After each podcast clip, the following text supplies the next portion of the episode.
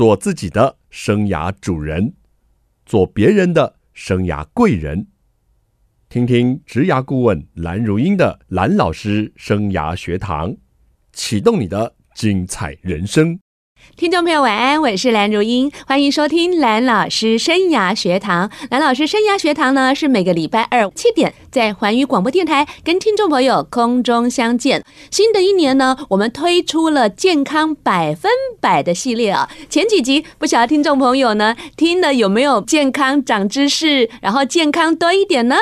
我们今天邀请到的是元培医事科技大学健康休闲管理系的主任洪章成老师，在我们节目现场。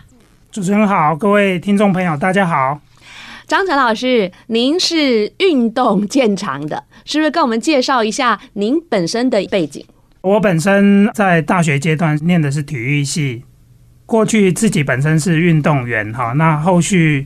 慢慢往运动伤害防护、往调理保健这个方向发展。是，然后呢，我知道您还去学了中西医学。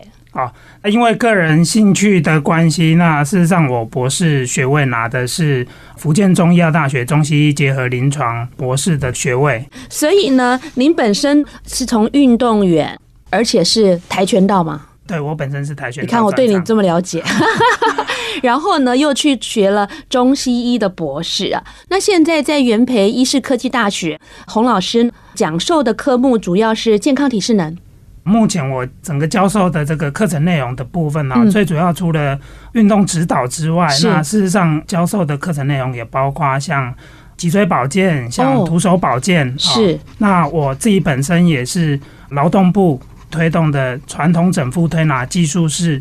证照认证考试的这个兼评是，就是说劳动部呢有一个传统整复的证照，好，那这是国内好像唯一一个嘞。的确是如此啊，因为从事传统整复推拿的这个从业人口粗估大概有十万左右，是。那在过去事实上没有相关的一个专业证照，嗯哼。那哦，我们的这个公部门事实上从去年开始。劳动部跟卫福部联合推动了民族调理业传统整复推拿技术式的这样的一个认证考试。那我想这个部分对于消费者来讲，事实上也多了一份保障。这个证照呢是每年有举办考试。这个证照它本身是单一级别，那每年会办理一次考试。那我们学校本身也是竹苗地区唯一的一个学校设置的合格考场，是很不简单嘞。因为传统的一些民俗疗法哦，那个民众又爱又怕。爱是觉得说，嗯，好像挺有效果的，但是怕就想说，这到底专不专业啊？所以有了证照之后呢，当然也鼓励从事相关的人可以来取得这个证照。那民众也多一点了解，也知道他去进行的这个地方的所谓师傅啊，或者是诊疗师有没有证照，这都是对民众很好的一个资讯。那今天呢，请老师来节目当中呢，就是想要借由老师的专长，从运动的观点来跟我们。听众朋友，聊一聊这个健康哦。老师，现在教育部啊非常重视我们的孩子那个体适能，好像每个阶段都要通过一些体适能才能毕业。那我们中年的人，当然以前在学校的过程中没有遇过所谓的体适能。那到底体适能跟健康有哪些关系啊？OK，那我首先谈一下体适能，事实上包含了五大要素啊，包含了肌力、肌耐力、柔软度。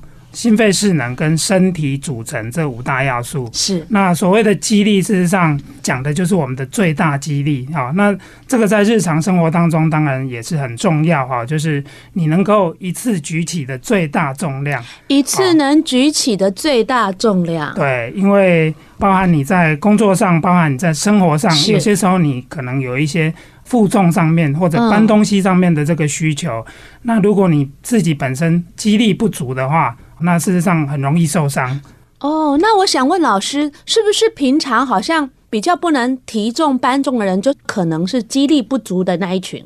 基本上比较不能搬重的这一群，很大的一块会是在肌力不足的因素，或者它本身，比如说结构上，好，我们讲的这个骨骼的结构上可能有一些问题。是哇，那我可能就是这一群哎，我很不能搬东西。我不是说好像贵气或是什么就不帮忙搬东西，就是我很不能搬东西。然后呢，我们电台那个老板啊，他有一次就说：“如英姐，你该练习了。”然后他教了我一招，我赶快问一下这个老师。他教我说：“哈，女生不是有会背包包吗？哈，他就叫我拿着包包，然后拿高，然后在上头这样练习旋转。”这是一个好的方式吗？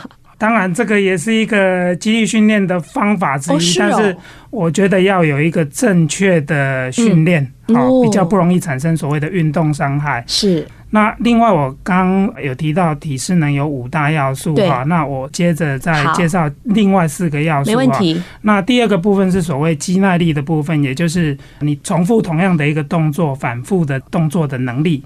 那其次是所谓的柔软度的部分，是啊。那柔软度当然，它在定义上，它指的就是我们关节可活动的最大范围。嗯、那这个部分包含像老人家的这个跌倒的预防，事实上有很大的一个相关性。好、嗯，那另外就是在心肺势能的部分，也就是你的这个心脏血管，那包含你的这个吸氧能力等等，以及最后一个我们时下最重视的这个身体组成的部分哦，这个基本上是构成我们所谓的体适能的这个很重要的五大要素。是其中那个柔软度，我蛮常听我儿子讲，好像他们学校都要测那个什么坐姿体前弯。嗯，这样子体前弯，然后要摸到还是要做几次啊，才能够通过？那这平常我们也是可以。去练习吗？基本上，像柔软度的这个提升的部分，你可以通过一些伸展，就可以得到一些很好的效果。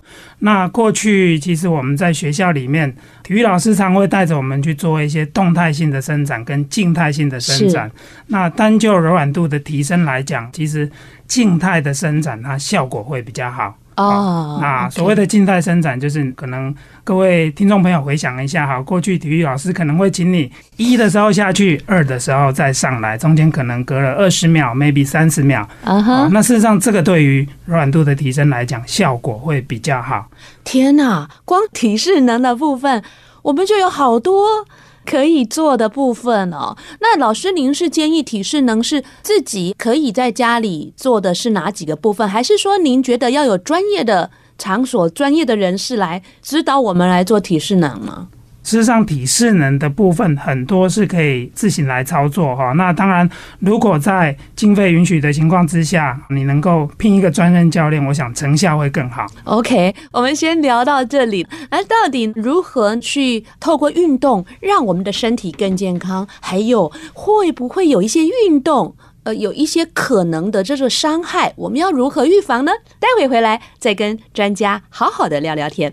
欢迎听众朋友再回到蓝老师生涯学堂节目现场。新的一年，大家一定要更健康哦！除了我们透过饮食啦、生活习惯等等呢，今天聊的是运动的部分哦。老师刚刚提到的就是呃身体组成这部分，可不可以跟我们多说一下？到底身体组成跟我们的健康有什么关系？好，所谓的身体组成，最主要就是看我们的身体。肌肉量跟脂肪的这个比例的部分，哈，那在一般大样本的量测上面，所谓的大样本量测，举例来讲，像教育部体育署，是它每年都会针对国内不同年龄层的民众，他的体适能状况会去做一些检测，通常它会通过所谓的。BMI 量测的方式啊，以及腰臀围比的数值来评估身体组成的一个状况。那所谓的 BMI，事实上，各位听众朋友如果有兴趣，你也可以试着计算一下自己的 BMI。算法很简单，就是把各位的体重除以身高的平方。是。那身高的话，请各位单位用公尺。举例来讲，你如果一百六十公分啊，那你就是一点六乘上一点六。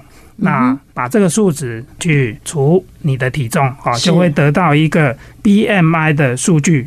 那这个数据一般的这个理想值会是在十八点五到二十三点九。是。那这个是一个评估的指标。啊，那另外一个评估指标就是所谓的腰臀围比，就是看你的腰围跟你的臀围的比例。那通常男性的话不高于零点九。啊。女性的话不高于零点八五，这个是比较理想的一个范围。那另外就是有关一般民众在家里面，可能你都会通过体重计或者是体脂计自己去做一个体重或体脂的量测。那在这个部分，事实上也要请教我们的这个主持人的部分哈。是，请问蓝老师，您量体重的时间跟地点，好，你会如何做选择？哦，还有考虑时间跟地点啊。我量体重的时间是早上起床后。地点就是在家里，家里的哪一个地方？啊，家里的就是体重计的地方啊。好，走道。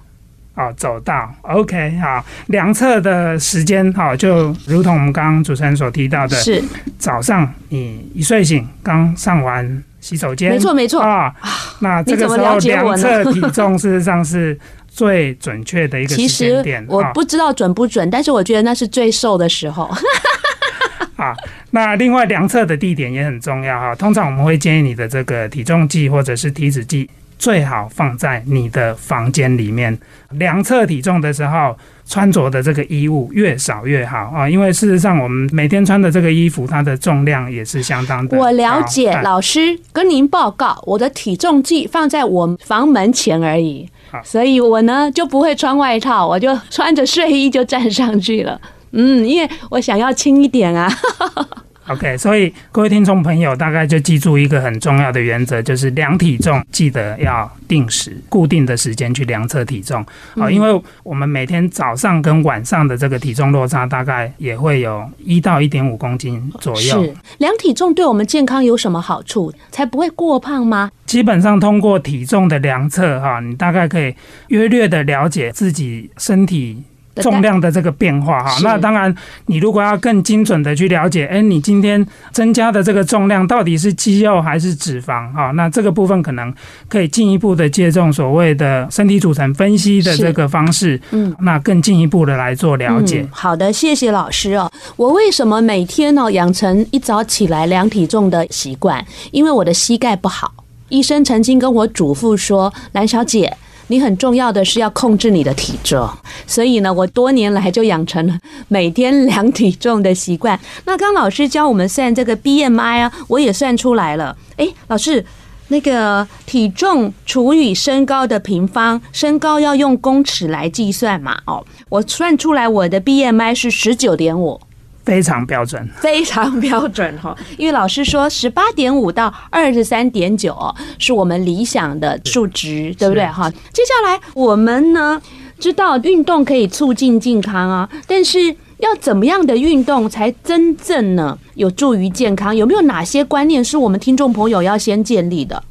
好，那在这个部分呢，提供几个比较重要的概念给各位听众朋友做一个参考哈。第一个，我觉得是所谓规律运动习惯的这个建立哈，这个我想是重中之重哈。是。那依据教育部体育署哈，它在一百零八年哈，针对我们国内的这个规律运动人口的这个调查哈，那目前。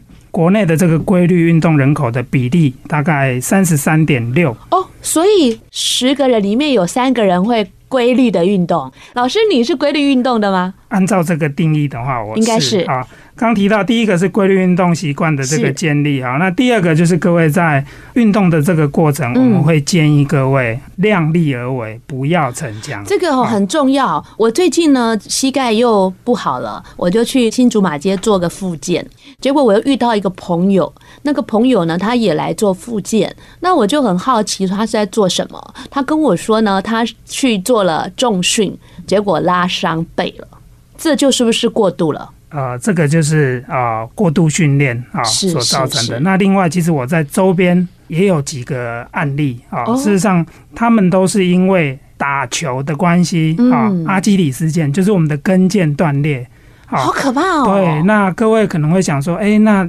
断裂的这些人应该年纪很大哈？事实上不尽然哈。嗯，那他们大概都是有几个共同的特征，第一个就是男性。哦，第二个就是年纪都在四十岁上下，而且是专业的运动学员，哎，对，而且都有规律运动的习惯。那为什么他们会出现啊这么大的一个运动伤害？其实最主要就是有些时候太过于逞强。拼的啦！他们想说要拼一点啦。是是是。还有什么观念要注意呢？好，那另外就是我常提到的哈，如果你要运动的话，事实上呼朋引伴的效果会比你自己一个人运动效果会来得好。这点非常肯定啦，没有伴，有时候就不想去运动啦。嗯，所以老师，你以后呼我们一下。那另外要特别跟各位听众朋友提到的哈，就是啊。呃有关运动跟呃我们目前的这个长照政策的这个相关性的部分哈，因为事实上我们的这个长照政策哈刚推出来的时候，把重点是放在所谓医疗照护的部分哈，那后来发现等到民众生病之后再去做所谓的医疗照护，这样有一点缓不济急，而且那个呃整个费用的这个缺口事实上太大了，所以目前的这个长照二点零政策事实上。把很大的一个重心摆在所谓的预防及延缓失能的部分，是。啊，也就是我们的这个卫福部训练好运动教练之后，让这些教练能够进入到社区，带着我们的长辈运动。让我们的社区长辈可以避免它很早就出现所谓的失能的状况。是是是、哦。那甚至于有一些可能他已经失能，但是我们尽可能让它就是能够延缓延缓啊，甚至于就是有一点达到一个改善的效果。哎、欸，我觉得这挺正向的哦。与其哦去呃。失智或失能造成了才去做这种弥补，还不如及早能够预防来的重要。好，待会回来再跟专家好好的聊聊天。欢迎听众朋友再回到蓝老师生涯学堂的节目现场。我们今天进行的呢是健康百分百，是我们今年推出新的系列啊。希望听众朋友呢，在今年新的一年可以更健康。我们这一集邀请到呢，元培医事科技大学的洪章承主任在我们现场。各位听众朋友，大家好。刚刚我们洪老师、洪主任呢，跟我们提到很多关于运动的一些重要的概念哦，还有如何去量测自己身体的组成，来达到是不是我们关注到自己身体的健康的部分。那主任上个礼拜呢，这个林淑芳秘书长跟我们聊到现代人哦，肥胖越来越多喽，可能是我们的饮食西化的关系，或者是说我们呢长期都这样子。低头族啊，等等哦。那从你的运动的角度，怎么来看肥胖的这一件事情呢？好，那事实上哈，我们啊、呃、提到所谓的这个肥胖这件事情呢，过去我们常会用所谓减重这样的名称啊。那事实上，减重不等于改善肥胖。那为什么这么讲哈？事实上，我曾经看过我们学生。事实上，他看起来也不胖。嗯哼。那如果单纯以他的体重来看，事实上是介于标准值。可是，我们进一步帮他做所谓的身体组成分析，去看他的这个肌肉跟他的脂肪的这个比例哦。那这一量测发现不得了，他的脂肪爆表。老师，你看我胖不胖？看起来很苗条。但是我最近也被那个什么组成什么量测说我肥胖，哎，我好伤心啊。是，那讲到改善肥胖这件事情哈，更精准的这个名称，事实上是所谓的增肌减脂的部分哈。增肌减脂，对，那所谓的增肌减脂就是增加你的肌肉量，减少你的脂肪量。那各位听众朋友可能也会很好奇，为什么要增加你的肌肉量？那这个回过头，我们可以先谈一下哈，就是一般来讲，我们常会提到所谓的。基础代谢率的问题哦，对对对对，那基础代谢率事实上就跟你的这个肌肉量有很大的关系。是啊，那老师，我不晓得您有没有过跟大学同学聚餐的这个经验，啊、办同学会的经验。啊、那如果有的话，你有没有发现，从大学毕业之后，是隔了几年的时间，同学都变胖了？隔了快三十年，大家都变胖了，只有我，呃，可能没有哈。那为什么会变胖？而且头发都还变白了，只有我没有。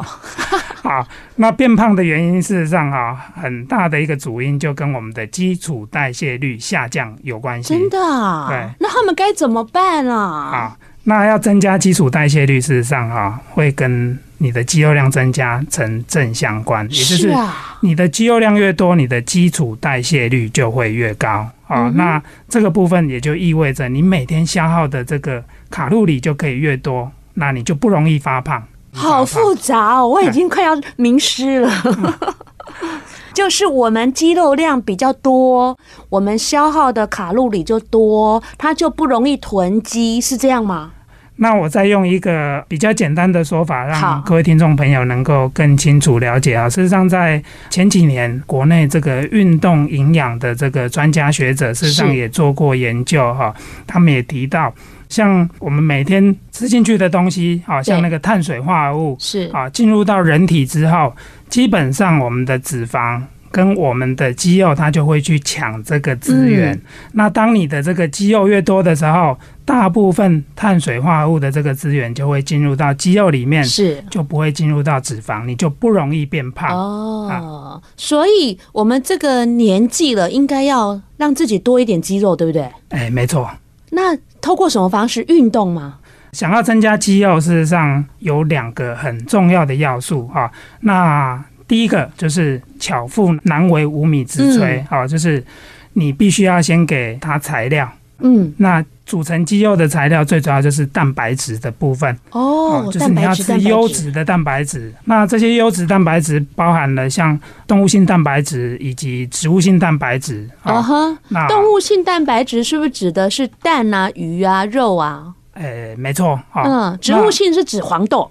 植物性蛋白质包含像有一些黄豆啊，好、嗯、像有一些藜麦啊，哦、像这些都是一个非常好的植物性蛋白质的来源。是是是，是。那除了这个部分之外，你光吃还是不够啊，嗯、因为你如果光吃蛋白质，然后你不运动，基本上这个蛋白质就会转成脂肪。所以你说的两个来源就是要优质的蛋白质加上运动。对，OK。其实我都没有做哎，但是我这样子。太不行了，消耗自己原来的本钱，所以我要赶快来做了哈。我最近哦，是因为五十岁以后，我开始有注意到要吃比较好的蛋白质，但是运动这一块始终还没有做到，所以赶快还来得及吗？当然来得及 哈。那在运动的部分哦，事实上不是各位走走路、逛逛百货公司哈、嗯、就会长肌肉。基本上长肌肉比较有效的这个运动方式，我们会建议就是从事所谓的肌力训练的部分，哦、uh 也就是让我们的这个肌肉能够多一点外在的负荷，这样肌肉成长的这个效果会比较显著。可是那个肌力的训练哈，最近也很夯，就是大家在封什么重训啊，可是好像是都要透过比较专业的机构来做，对不对？事实上，如果各位在家，你也可以透过所谓的徒手的部分啊，也就是像各位一定听过的深蹲哦，深蹲。那深蹲的这个动作，事实上对于我们的股四头肌、腿后肌群，还有我们的臀大肌的部分，事实上肌肉提升的效果都相当的显著啊。嗯，可是深蹲是不是不适合膝盖不好的人？这个部分。如果你担心会对你的这个膝盖造成一些影响，刚开始也可以从一些比较静态的这个半蹲的动作开始着手，啊，慢慢的调整。老师，我看你要来我们环宇的那个 YouTube 拍影片了啦！你这样说，我好像聪明才智不够，都无法理解了。好，老师，那运动呢？有时候一些我们长辈啊，不要说长辈啦，跟我这同年纪的人都觉得说，有啊有啊，我有在运动。运动跟劳动其实不一样的，对不对？这是不是我们一个很偏差的观念？呃，没错哈，我们啊常常在社区哈带领民众进行运动啊。有些时候我们问社区的长辈啊，你运动，你今天有没有运动啊？结果发现，哎，社区长辈都会告诉你，哇有，我今天早上五点钟就起来拖地啊。那事实上啊，劳动不等同于运动啊。嗯、那怎么样界定是不是所谓的运动啊？通常我们会以这个心跳率来做一个界定啊，心跳率来做一个界定。那通常运动建议上面，我们会建议运动的强度应该是你最大心跳率百分之六十到百分之八十五。什么意思？比如说，我们先测我们的心跳可能是八十好了，然后我们要增强所谓的。最大心跳率，事实上有一个比较常用、比较简单的一个方法，就是把两百二十扣掉各位的年纪。两百二十扣掉年纪，好，基本上这个就是一个你的最大心跳率的初估值。哦，哦，那各位知道你的最大心跳率之后，然后再乘上刚刚提到的百分之六十，也就是零点六，以及百分之八十五，是，也就是零点八五啊。那你的运动时候的这个心率大概就介于这两个数据之间。哦，那另外时下也很流行所谓的这个塔巴塔高强度间歇训练。嗯哼，啊，那事实上这个训练效果很好。但是要提醒各位听众朋友，它不见得适合每一位。是。那因为它的强度很高哦，很多时候很容易造成一些伤害。那我们还是建议各位听众朋友，就是养成规律运动习惯好，然后逐步的去提高各位运动的强度。好，记得不要太照进哦，尤其各位如果没有运动习惯啊，那刚开始我们宁愿。保守一点，从这个啊中等强度哈，就大概百分之六十到百分之八十五最大心跳率的这个强度开始进行，这样会比较 OK。我是一个好学生，我刚刚也算出我的什么心跳了哈，两百二十减到五十等于一百七，然后再乘以零点六到零点八五，所以我的心跳要一零二到一四四。哎，是没错。哇，好的。接下来我们要如何预防老师一直苦口婆心的说运动伤害呢？我们休息一下，待会马上回来。欢迎听众朋友再回到蓝老师生涯学堂的节目现场。哎呀，我是一个运动的白痴啊！这一集啊，实在是觉得如获至宝。刚刚跟我们洪老师呢聊到很多运动的观念，还有运动如何帮助我们增进健康，还有我们如何透过一些数值指标啊了解我们的身体的状态。老师，刚刚你一直在提醒我们不要过度的逞强啊，要循序渐进啊。到底运动伤害呢？如果真的发生了，要怎么处置？那如果还没发生，我们可以怎么样预防呢？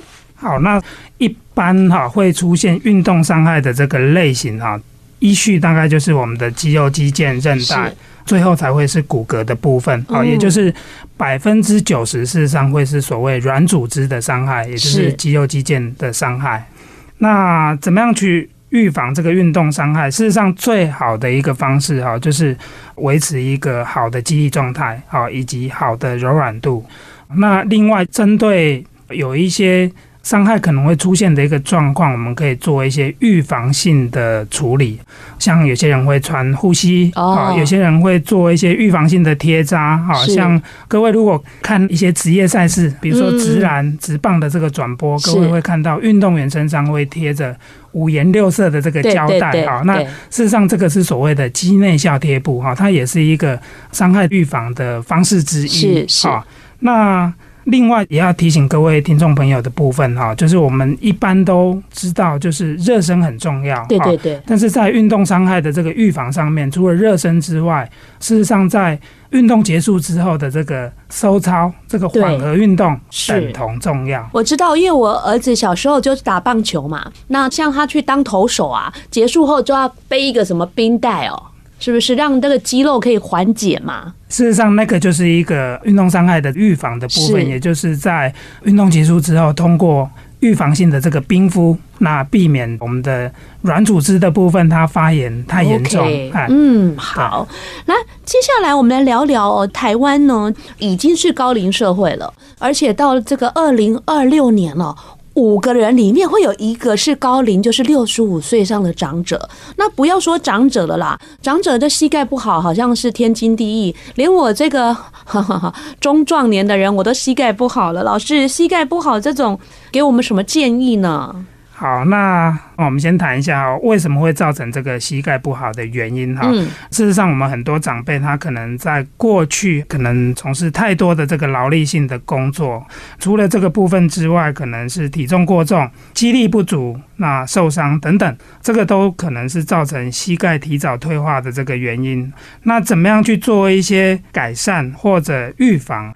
最重要的一件事情就是维持适当的体重，非常的重要。是的，这个我知道。对，还有呢，第二个部分就是柔软度的维持以及肌力训练。因为我们发现哈，除了体重过重是一个很大的原因之外，那另外就是很多的这个长辈，事实上他大腿的肌肉量快速的流失，肌力不够的情况之下，事实上负担就会转移到我们的膝盖，就会造成我们膝盖磨损比较严重，就会提早退化。是，那长辈是不是不适合做这种爬山的运动呢？如果膝盖不好的长辈。我们会建议，就是依照个案的一个状况哈，然后去做一个评估哈。因为确实，如果膝盖它已经出现一些退化的情况哈，那像爬山这样的一个动作啊，这样的一个运动，事实上我们可能比较不建议。是。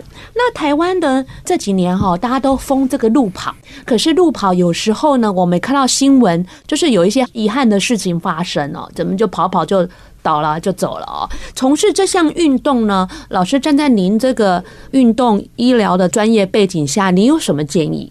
好，那有关这个部分哈，第一个除了运动前的热身、运动后的缓和运动之外，那我觉得适合的装备很重要，因为我们发现有些民众他可能随便穿一双鞋子哈，或者穿着凉鞋就去参加路跑哈，那这个都是比较。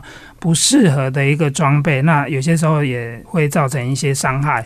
好，那另外，其实强烈的建议民众哈，在参加路跑的时候，应该是量力而为啊、嗯。那选择合适的这个赛事去进行啊，因为像一般的这个马拉松比赛，通常会办所谓的五 K、十 K、半马、全马，那会建议各位就挑适合自己的这个赛事啊、嗯。那另外有些民众他可能会。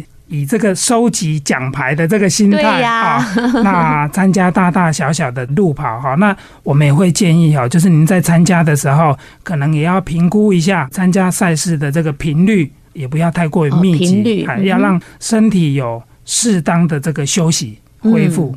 要有准备，也要有休息跟恢复的时间，是，所以这些都要评估进去哦，不要太疯啦，还是实际一点比较好啊。根据自己的体能状态呢，做一个最好的安排哦。那我们上星期的节目中也提到了，现在哦，我们时下的人很容易是低头久坐族，这个部分呢，老师在健康的保健上有什么意见呢？好。有关这个部分呢，事实上低头久坐哈，很容易造成我们的颈椎跟腰椎哈会出现一些粘连的状况，好，以及可能会造成一些椎间盘啊滑脱的这个现象哈。那呃，像有些人会反映说，哎，出现手麻的状况，哎呀，那严重了。出现脚麻的状况，事实上这个很多时候都跟我们的颈椎跟腰椎有很大的关系。是。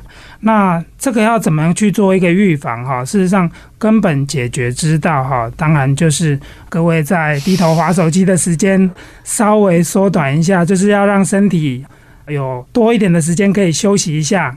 那另外坐的时间啊，尤其像办公族是。可能做个五十分钟，建议还是起来走动走动哈。尽管工作再忙哈，还是要以自己的身体健康为重哈。那另外也要顺道跟各位听众朋友提到的部分哈，就是有关那个骨质疏松的这个议题哈，因为刚好我们也提到脊椎的这个问题，顺道就提到那个骨质疏松这个部分哈。事实上，我们人体哈骨质的这个密度大概三十岁会达到一个最高值。对，那随着年纪增长，它慢慢会流失，尤其女性的部分在更年期流失的速度会特别的快。好，那这个部分会建议各位听众朋友，第一个钙质的补充很重要，还有要晒太阳。对，那另外就是要晒太阳啊，因为晒完太阳之后，我们身体会自体合成所谓维生素 D 三，这个有助于钙质的吸收。除了这个部分之外，更重要的，各位记得要做一些负重式的训练。那通过负重式的训练，可以让各位的骨质密度更好。是，那我们常开玩笑，趁年轻的时候要多存一点股本，那慢慢上了年纪之后，才有流失的本钱。好的，谢谢老师呢，跟我们做了很多有关于运动跟健康资讯的分享。我们跟听众朋友说再见，下礼拜二晚上七点，蓝老师生涯学堂，我们空中见，拜拜，拜拜。